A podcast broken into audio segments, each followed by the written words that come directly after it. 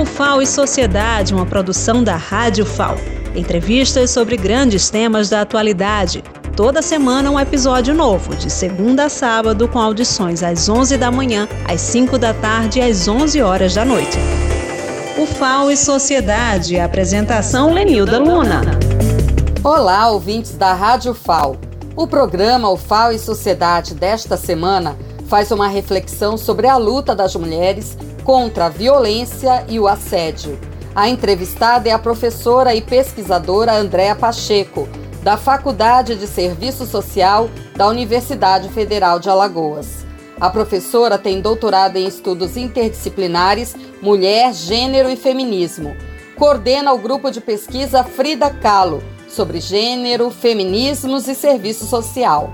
Ela também é conselheira do Conselho Municipal dos Direitos da Mulher da cidade de Maceió e conselheira do Conselho Regional de Serviço Social. Andréia, pode falar um pouco mais sobre você, sua trajetória na UFAL e o grupo Frida Kahlo. Bem-vinda. Olá, eu sou Andréa Pacheco, né, como Lenida me apresentou. Eu sou professora da Universidade Federal de Alagoas, do curso de Serviço Social, da Faculdade de Serviço Social, né? E sou professora tanto da graduação como da pós-graduação. Eu sou uma mulher branca, de cabelos cacheados, uso óculos, altura mediana, né? Sou uma mulher feminista, lésbica, e é, que, que coordena esse grupo de pesquisa. Também sou mãe de André Leona, né, o que traz novos desafios para pensar a existência das mulheres dentro da universidade, é, a, a, existência da mulher na ciência. Então, hoje, outros elementos me põem né, por essa vivência de ser mãe e ser uma mulher da ciência. Coordeno esse grupo, esse grupo é um grupo chamado Grupo de Pesquisa Frida Kahlo, Estudos de Gênero, Feminismos e Serviço Social, na qual a gente tem algumas linhas de pesquisa, dentre elas o debate do feminismo, das relações de poder na política, né, mulher e política, é, violência contra a mulher, Trabalhamos também é, com a questão do epistemicídio,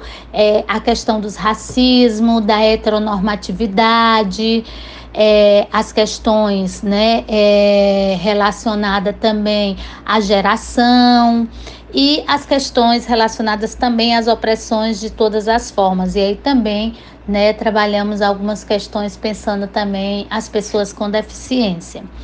Né? Na verdade, essas, essa, esse trabalho ele vai se construindo a partir também do, dos sujeitos envolvidos. Então, hoje eu sou né, eu estou como coordenadora do grupo, nós temos alunas do mestrado, da graduação, é, nós temos também é, alunos do PIBIC, hoje nós temos um PIBIC com quatro linhas de pesquisa, nós temos um projeto né, de extensão chamado Escola Lilás, também temos outro projeto de extensão que é relacionado à questão do onde está o seu a sua, o sua o LGBTfobia, né, trabalhando as questões, né, dessa heteronormatividade e a violação de direitos das pessoas é, LGBTQIA+. Então, o grupo Frida, ele é bastante amplo né? E ele traz muitos elementos para a gente pensar e também outros que a gente já tem, mas outros que o próprio cotidiano ele vai demandando. Né? Então, quando chega hoje, por exemplo, nós temos, é, nós tivemos um momento no Frida que nós tivemos a maioria de mulheres negras, então as pesquisas elas estavam, elas, elas acabaram é, é, é trazendo esse elemento com mais força, porque nós tínhamos sujeitos, né, que, que traziam esse debate. Então, por exemplo, é, a questão da hoje da nossa pesquisa da violência contra a mulher, nós que realizamos essa pesquisa desde quando de quando surgiu a Lei Maria da Penha, que a gente tem um perfil da violência no estado de Alagoas. Nós agora estamos mais restritos à cidade de Maceió pela questão do acesso aos dados. Mesmo durante a pandemia, nós fizemos essa pesquisa, nós realizamos né, esse levantamento de dados.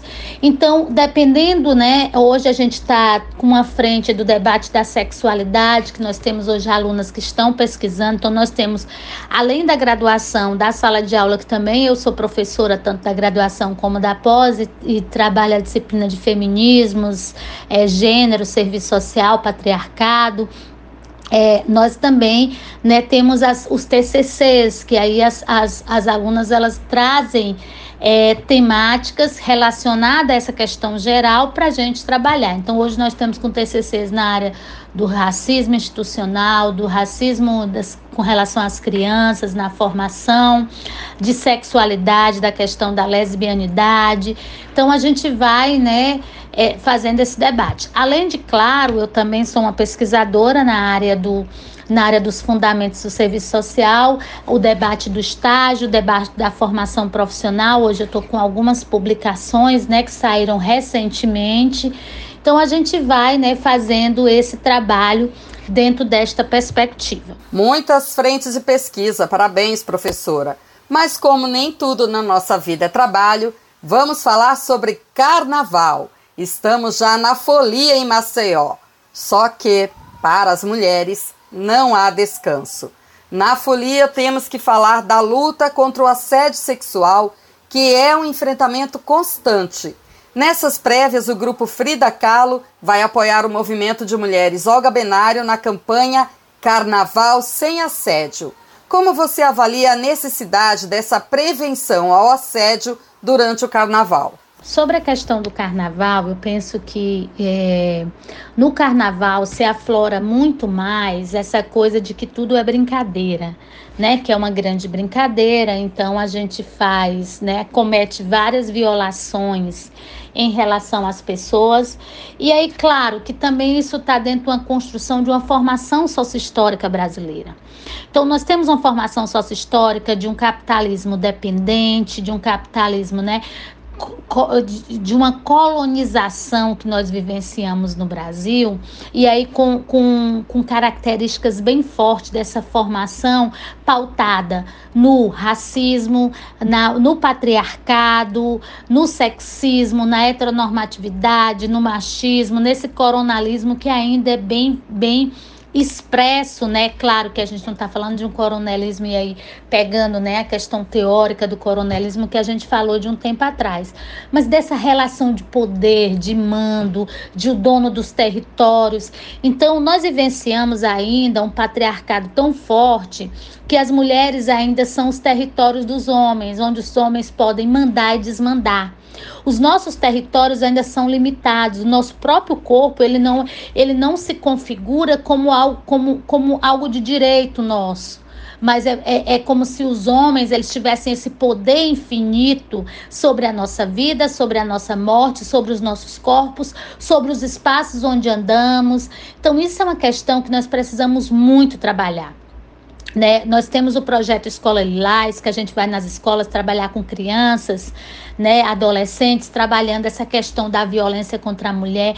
O estado de Alagoas é um estado campeão, infelizmente, porque o campeão aí não é de ser bom, pelo contrário, é um campeão de, de, de uma qualidade de vida para as mulheres que é, que é impossível de se viver bem, tanto para as mulheres, como para a população negra, como para a população LGBT. Então, nós temos um estado de Alagoas muito violento violento, opressor, explorador e que é, nós precisamos avançar nessas questões. E no carnaval, tudo isso se aflora. E se aflora em nome de uma brincadeira, em nome de uma fantasia, em nome de, uma, é, de, de algo engraçado.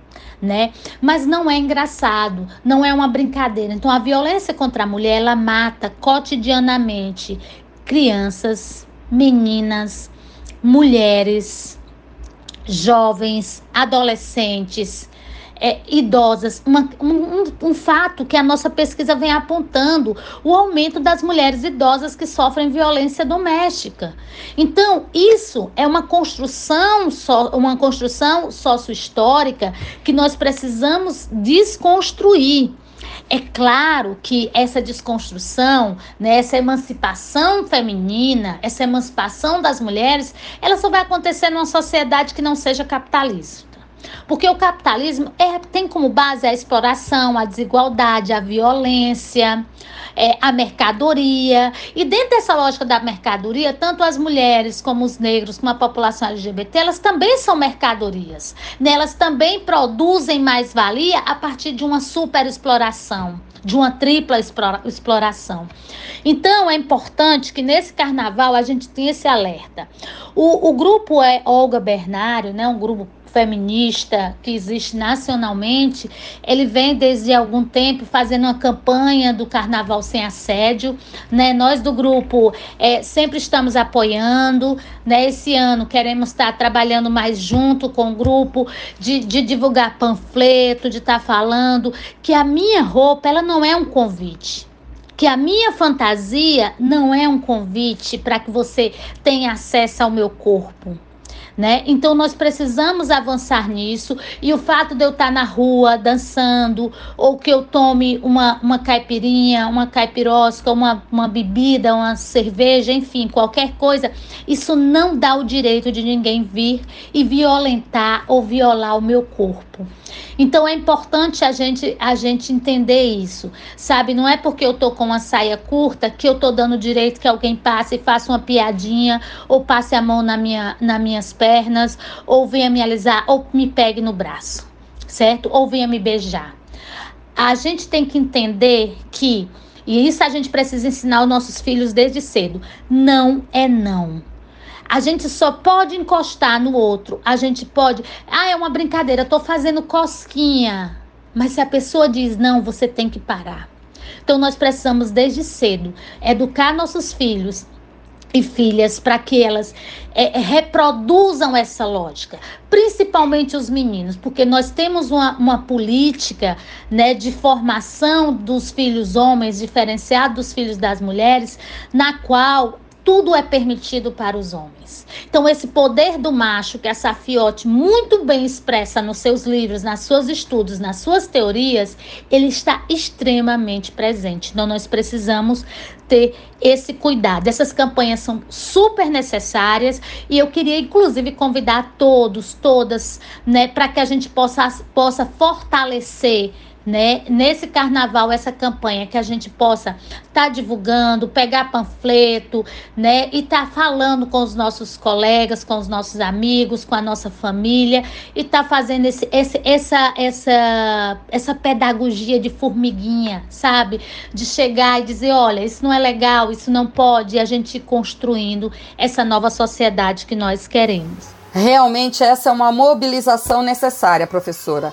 Recentemente, o caso trágico do assassinato da estudante Janaína Bezerra, de 22 anos, aluna de jornalismo da Universidade Federal do Piauí, que aconteceu durante uma festa de calorada, acendeu mais uma vez o alerta para a violência de gênero no ambiente acadêmico, não é, Andréa? Sobre o caso Janaína, né, é algo que assim dói bastante, sabe? Nos fere a alma, nos fere a, a, a, nossa, a nossa pele, porque sentir essa a, o, a gravidade dessa violência, né? Não foi só um feminicídio.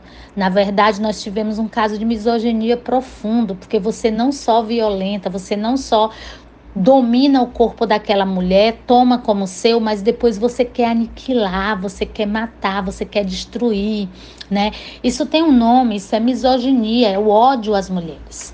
Então é importante que a gente entenda o que, que foi, né? Não foi uma festa de calorada, não foi é, é, necessariamente na universidade, mas nós vivemos isso em todos, em todos os espaços. Isso na universidade é mais grave, porque nós temos, claro, a universidade ela é o espelho da sociedade. Nós não estamos falando, não é um lugar que está acima da sociedade, ele é um lugar na sociedade. Então vai reproduzir valores, preconceitos, machismo, patriarcado, racismo, etc. Mas nós entendemos que também é um espaço de produção de conhecimento. e que as pessoas estão tendo minimamente um acesso à questão do que do, dos direitos, né, das políticas, de pensar o ser humano, né, de pensar o conhecimento, a ciência. Então é, é, é uma coisa que nos choca bastante né? Mas que nos alerta isso, é uma reprodução, é um, é um espaço da sociedade que está reproduzindo esse patriarcado da mesma forma, às vezes mais violento, às vezes mais brando. Por quê? O caso da, da, da Janaína foi um caso extremamente violento, mas todos os dias nós sofremos violações de direitos dentro das universidades. É, eu fui para Brasília, eu fui chamada na CPI da violência contra a mulher nas universidades, né? Eu fui apresentar enquanto pesquisadora da UFAL. Eu fui lá, é, na época foi a, a deputada federal Luiziane Lins, que ela chamou, né, esse esse, essa CPI da violência contra a mulher nas universidades, exatamente para falar disso que ninguém fala. Nós temos estupro dentro das universidades, nós temos violência, mas também nós temos uma violência velada, sabe, com as, com as alunas é, de várias perseguições de professores, de, de falas machistas dentro de sala de aula, de violação de direitos, de você, da questão das mulheres mães serem tratadas, né, não poderem assistir aula porque estão com os filhos. Então, nós temos todo esse processo, nós temos processo entre próprios técnicos da universidade que tem assédio, né, que... Então, a, é, no, no, na gestão da professora Valéria, né, Correia como reitora, ela, ela fez um espaço, né, criou, que na verdade era um projeto nosso de extensão e que virou um projeto institucional, que era o Comitê de Combate à Violência contra a Mulher, o Racismo e a LGBTfobia. E a gente trabalhava exatamente nessa linha, né, de prevenção, de trabalhar com palestras, principalmente nos cursos mais, mais duros, como das exatas, como a física, a química, a matemática, que tem muitos professores e muito também estudantes é, homens e com uma, uma quantidade de, de meninas bem menor. Então a gente era chamado direto para fazer isso. A gente trabalhava, é, trabalhou junto com a Propep Progep, né, trabalhando com a questão do pensar como servidores, né, fez oficinas. Então a gente vinha realizando todo um trabalho, mas que infelizmente, né, esse projeto ele ele não foi dado continuidade como institucional. A gente do grupo Frida Kahlo é, é, recebe, tenta encaminhar, mas a gente não tem mais esse projeto porque é impossível também se trabalhar se, é, sem nenhum financiamento. E aí eu estou financiamento, financiamento, eu estou falando de estrutura, né, de um bolsista, de ter um espaço na universidade que possa acolher também, que possa existir como esse espaço. Então a Universidade Federal de Alagoas, ela foi, foi, uma, foi a primeira universidade, eu apresentei esse projeto em vários lugares, fui chamada para apresentar é, em Portugal, infelizmente, né, como nós não tínhamos financiamento para viajar, passagem, essas questões, nós não fomos apresentar lá, mas nós fomos chamados por todos, apresentamos em vários encontros nacionais, que porque foi a primeira universidade a ter um comitê de combate, combate à violência contra a mulher, o racismo e a LGBTfobia. Então nós avançamos muito. Infelizmente, né, esse projeto ele está parado, mas é, a gente sempre está batendo nessa perspectiva de tentar né, conseguir para que ele volte a existir, porque é um espaço importante. Inclusive, até hoje eu recebo é, mensagens, ligações, né, e-mails falando é, como proceder, o que fazer, e se ainda existe o comitê, enfim. Então, é falar sobre isso, né? A importância de ter esse espaço. Hoje nós temos a Universidade Estadual do Ceará, que ele tem, é, na verdade, é ligado, que é um núcleo, né, de, de combate à violência contra a mulher dentro do campus, mas é um, é uma, é um, é um projeto de extensão né? No nosso caso, nós éramos, nós estávamos vinculados quando o comitê existiu, ele era diretamente vinculado ao gabinete da reitoria. Então ele tinha uma estrutura, ele tinha uma força, né? Porque aí a gente trabalhava com a pró-reitoria de extensão, com a pró-reitoria de graduação, com a pró-reitoria de gestão de pessoas. E aí a gente conseguia além da ouvidoria. Então a gente conseguia fazer um trabalho né? E aí a gente fazia articulação com o curso de psicologia para o atendimento dessas, dessas mulheres. é, também fazíamos, uma, é, fazíamos muitos vínculos com outros órgãos, né, como o CDDM, né, o Conselho é, é de Direitos da Mulher, para poder assegurar algumas questões mais é, de encaminhamentos, etc. Sem dúvida, é importante que o combate à violência contra a mulher esteja presente nas instituições, assim como criar condições para que as mulheres possam avançar na vida acadêmica. No próximo dia 11 de fevereiro é celebrado o Dia Internacional das Mulheres e Meninas na Ciência, uma data instituída em 2015 pela Organização das Nações Unidas para a Educação, a Ciência e a Cultura, UNESCO. Como alcançar o propósito desta data, que é estimular a produção científica das mulheres? Então, comemorar o Dia da Mulher da Ciência é super importante, né? Assim, é um, é momento que a gente celebra, né? Quando é, a gente tem é, aquele livro de um teto todo seu, né?